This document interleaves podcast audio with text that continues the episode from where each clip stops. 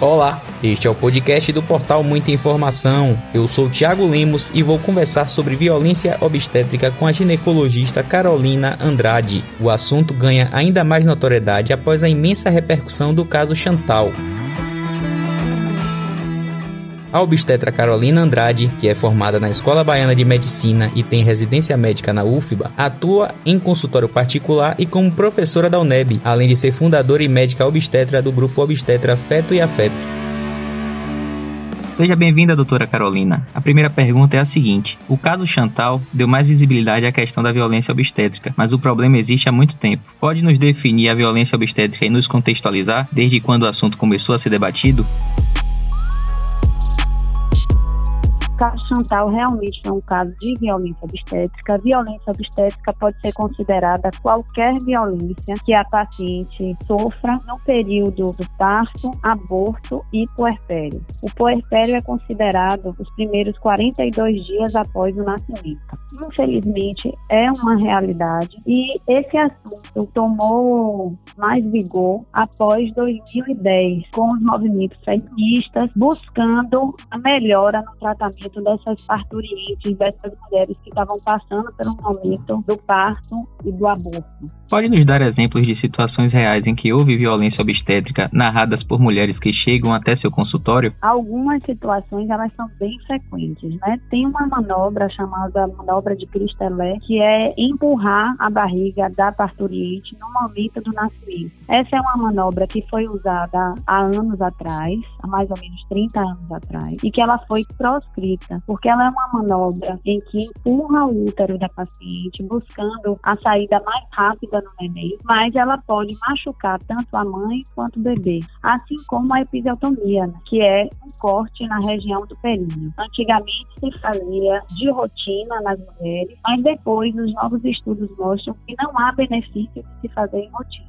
Então, a episiotomia, que é esse corte no períneo, ela só deve ser realizada quando realmente há necessidade e precisa da permissão da paciente. Infelizmente, o que a gente observa é que em alguns lugares, em alguns colegas, tem a assistência tanto de empurrar a barriga quanto fazer a episiotomia ainda de rotina. Fora isso, tem a gente às vezes presencia agressões verbais, né? Na hora de fazer, não gritou porque você está gritando agora e daí por diante. Infelizmente, é uma realidade que a gente ainda presencia em algumas maternidades.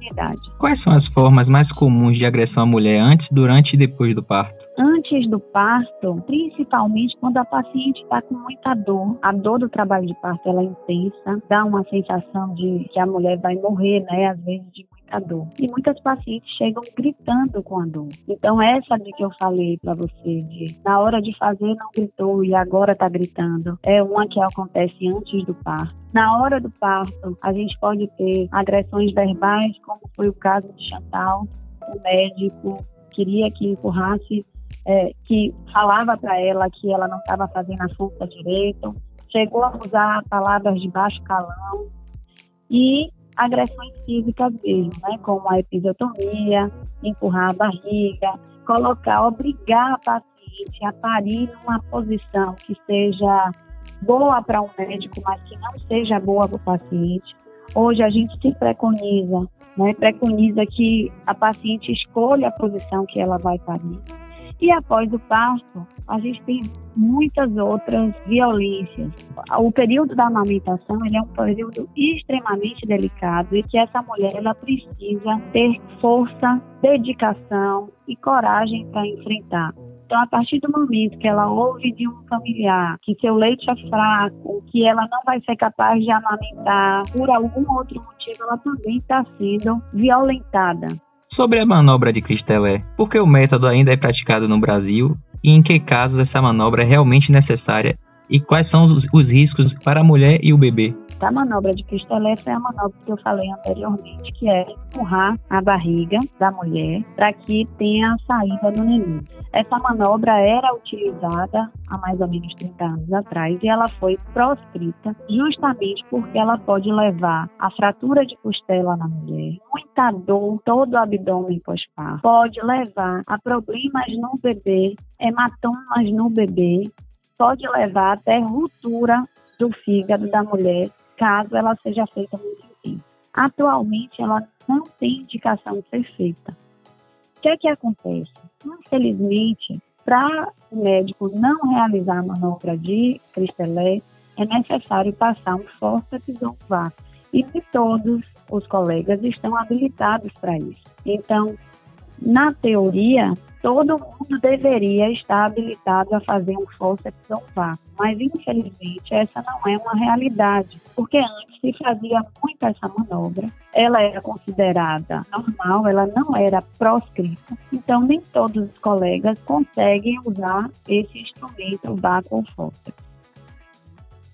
A aplicação de medicações para induzir o parto também é uma forma de violência? Sim, quando não existe necessidade de aumentar a contração, é uma violência. Então, por, por exemplo, uma paciente que está em franco trabalho de parto, que está contraindo bem, ela não vai ter necessidade do uso da ocitocina. O parto, ele é um, na grande maioria das vezes, ele é fisiológico e ele vai evoluir no tempinho dele. O bebê vai nascer no tempinho dele. O que é que a gente, quando se fala em uso de medicações, sendo uma violência, é quando essa medicação ela é usada para acelerar esse processo fisiológico do nascimento. Então, na grande maioria das vezes, a mulher não precisa de oxitocina. Mas existem alguns casos que a ocitocina é necessária para o nascimento. O que é que pode ser feito para evitar a violência? Explicar a parturiente, parturiente, conversar com ela a real necessidade do uso da medicação. Em maio de 2019, o Ministério da Saúde emitiu nota técnica se manifestando contra o uso do termo violência obstétrica. Na época, o Conselho Federal de Medicina reiterou o posicionamento e disse em nota: o CFM entende que o termo violência obstétrica é inapropriado, devendo ser abolido, pois estigmatiza a prática médica, interferindo de forma deletéria na relação entre médicos e pacientes. Depois, a diretriz mudou. O que você pensa sobre o posicionamento inicial do CFM? Olha só, eu não acho que nenhum médico queira, por livre, espontânea vontade, vamos dizer assim, provocar uma violência obstétrica. Se a gente pegar os médicos que foram formados há 30 anos atrás, eles aprenderam, está em livros de obstetrícia, realizar a realizar a manobra de cristalé, realizar o uso da ocitocina para acelerar o trabalho de parto.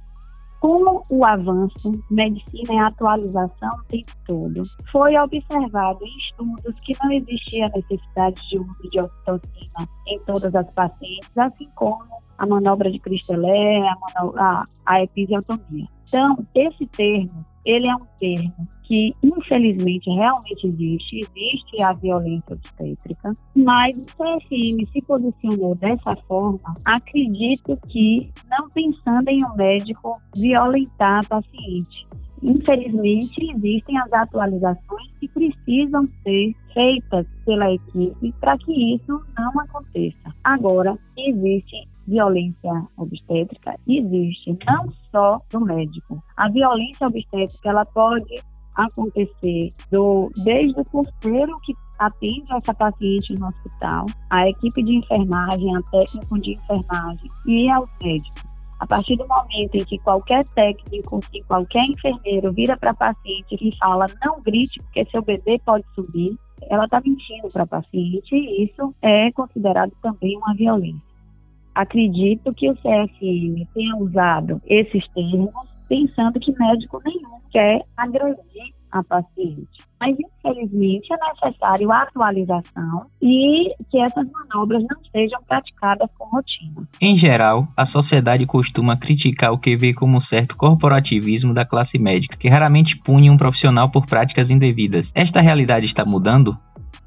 Não acho que essa, essa realidade esteja mudando. Eu acho que os médicos também estão mudando o comportamento. A gente tem visto cada vez mais os médicos voltando essa questão da humanização, do olhar diferente para a paciente, entender o lado da paciente e tentar acolher a paciente que está num processo de abortamento, que está num, num processo de trabalho de parto que é doloroso, para que seja feita uma assistência ideal. Que tipo de registros a mulher deve manter ao longo do pré-natal e depois do parto, caso precise denunciar o obstetra ou outro integrante da equipe médica? O primeiro registro deve ser feito na unidade em que a paciente teve o neném. O diretor técnico, ele tem que ter ciência do que aconteceu para ele tomar alguma atitude em relação àquele profissional. Caso não tenha nenhuma resposta, como ela sofreu uma violência, ela pode fazer uma denúncia no, no Conselho Regional de Medicina e pode também fazer uma denúncia numa delegacia. Ao ser denunciada ao Conselho Regional, por exemplo, o obstetra pode sofrer quais punições? Olha só, a partir do momento em que o paciente ele faz uma denúncia no Conselho Regional de Medicina, abre uma sindicância, que é uma avaliação exatamente do que ocorreu. Então, o conselho ele vai analisar o que realmente ocorreu e vai ver se abre um processo. Se abrir processo, esse médico ele pode levar advertência, pode levar suspensão temporária e pode até perder o registro. O plano de parto é considerado hoje um documento essencial para expressar os desejos da gestante e as diretrizes de sua relação com a equipe médica. Que conselhos você dá às mulheres sobre isso? Primeira coisa que a paciente precisa saber para que serve o plano de parto, né? O plano de parto ele é um documento em que a paciente vai colocar tudo que ela deseja que seja feito no parto dela. Então, em que posição ela vai parir, se ela deseja ou não fazer uso de ocitocina, se for necessário da ocitocina, se ela deseja que seja conversado com ela, se deseja que rompa a bolsa ou não, os cuidados com o neném. Então, o plano de parto ele é um documento em que a paciente vai deixar tudo por escrito, o que ela gostaria que ocorresse no parto dela. O que eu falo para minhas pacientes, que a maioria das pacientes que chegam com plano de parto, é que ele precisa ser lido e discutido com o médico que vai dar assistência. Porque não é simplesmente assim, eu não quero usar ocitocina. Tá, beleza, você não quer usar ocitocina, mas se for necessário, se tiver um trabalho de parto arrastado, que não estiver contraindo, você aceita o uso da ocitocina? Então, o plano de parto ele é um documento importante para a gente saber os desejos da paciente. Mas o primeiro passo é a paciente saber como preencher o plano de parto, saber realmente o que ela quer e discutir com o médico assistente o plano de parto. Na esteira do movimento em defesa do chamado parto humanizado, cresce também a adesão das mulheres às parteiras e doulas. Como você avalia esta tendência? Eu acho uma tendência muito boa. A doula, ela é uma mulher, é uma profissão exclusiva de mulher, que vai empoderar a paciente e que vai ajudar do ponto de vista psicológico a paciente passar pelo momento de parturição que é um momento de dor. As parteiras, as parteiras podem ser enfermeiras obstétricas e médicos obstetras. São chamados de parteiras. Elas são pessoas capazes de dar assistência à mulher no período do trabalho de parto e parto. Esse movimento é muito bom, porque, infelizmente, no Brasil, a gente tem uma cultura de que a cesariana é melhor do que o parto normal. Mas, na verdade, o parto normal, ele é um processo fisiológico das mulheres, porque afinal de contas somos animais, só que racionais, e mamíferos, somos feitas para parir. Então, infelizmente, no Brasil, a gente tem essa cultura de que o parto cesárea é melhor, mas na verdade o parto normal ele é melhor, tem menos complicações e é fisiológico para a paciente. Doutora Carolina, obrigado pela participação tão esclarecedora no nosso podcast. A violência obstétrica é um assunto muito importante que merece visibilidade. Obrigada, Tiago. Realmente é muito importante. Siga a gente nas nossas redes sociais e até o próximo podcast.